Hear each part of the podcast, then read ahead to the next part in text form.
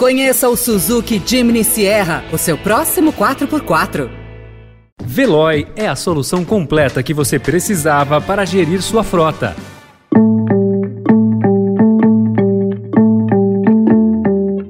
Olá, começa agora mais uma edição do Notícia no seu Tempo, um podcast do Estadão para você ouvir as principais informações do jornal. Esses são os destaques do dia. Sucesso de câmeras em PMs vira desafio para a promessa do governador eleito de São Paulo. Irã acaba com polícia moral, mas mantém o uso obrigatório do véu. E Neymar volta contra a Coreia com a missão de levar o Brasil às quartas de final. Hoje é segunda-feira, 5 de dezembro de 2022. Estadão apresenta Notícia no seu tempo.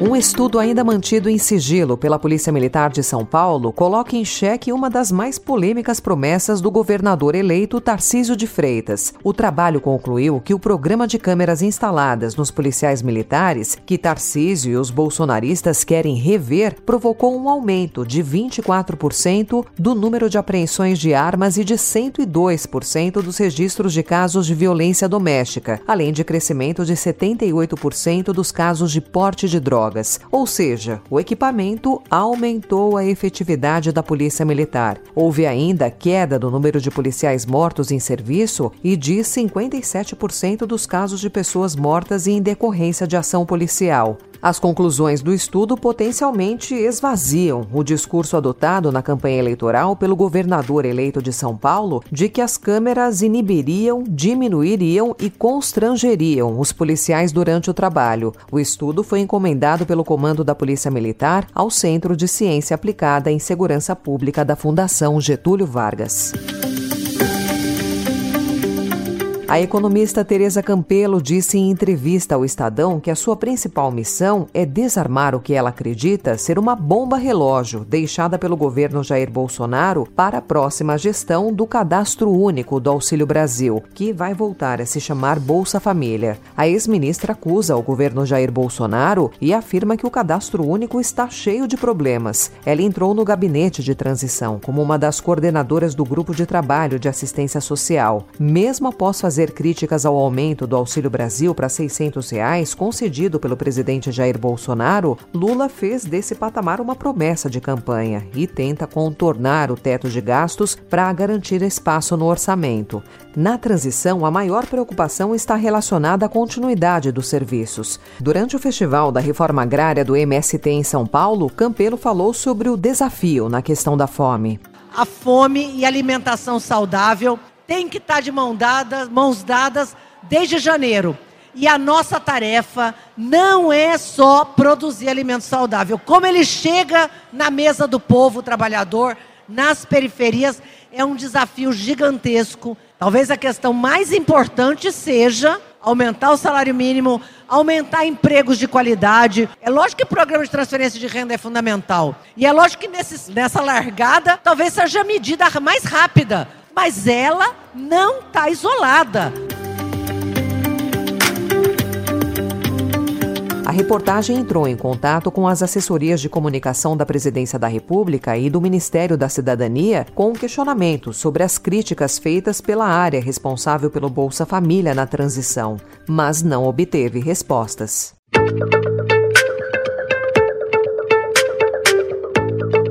Reportagem de hoje do Estadão mostra que o uso do carro elétrico virou um perrengue. Carregadores quebrados ou em manutenção, postos de recarga inativos e longas filas são apenas algumas das dificuldades encontradas pelos condutores. Recentemente, Uber e 99 anunciaram iniciativas para eletrificar suas frotas no Brasil. Então a situação fica mais grave no caso dos motoristas de aplicativos que utilizam os modelos elétricos a trabalho. Já há casos, inclusive, de profissionais profissionais retornando para o veículo a combustão. A Associação Brasileira de Veículos Elétricos informa que entre 2021 e 2022, a rede pública de recarga passou de 1.000 para 2.800 unidades, um endereço para cada 14 veículos. Nos Estados Unidos, porém, a rede é de um posto para oito carros.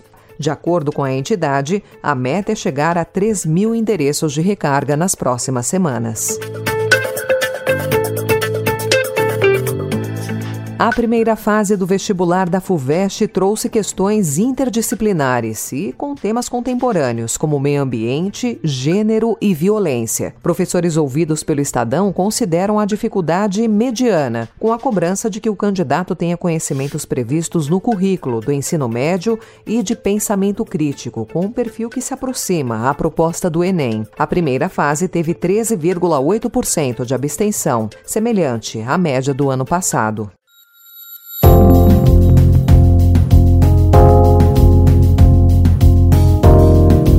Após três meses de protestos que representaram um dos maiores desafios em décadas ao regime islâmico do país, o Irã aboliu a polícia da moralidade. O anúncio ocorre após as manifestações desencadeadas pela morte de uma jovem que foi detida pela instituição por supostamente violar as leis islâmicas de vestuário no Irã ao não usar o véu corretamente. Era papel da polícia moral fiscalizar a aplicação dessa lei. A decisão foi vista como uma grande vitória para as feministas. No entanto, não ficou claro se as autoridades planejam relaxar a lei para o uso desse vestuário, que continua em vigor. Notícia no seu tempo.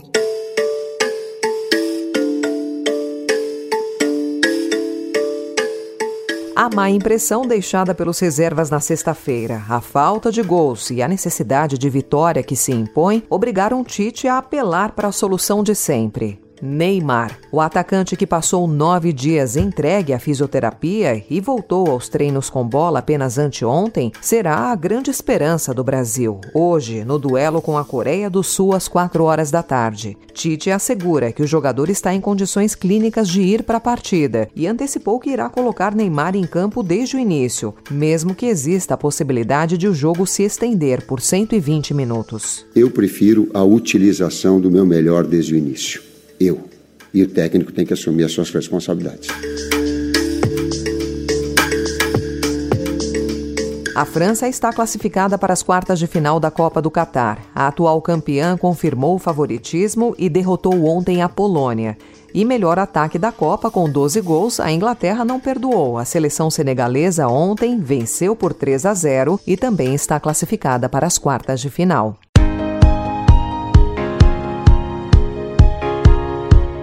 Essa foi mais uma edição do Notícia no seu Tempo, com a apresentação e roteiro de Alessandra Romano, produção e finalização de Mônica Herculano. O editor de núcleo de áudio é Manuel Bonfim. Obrigada pela sua escuta até aqui e uma excelente semana.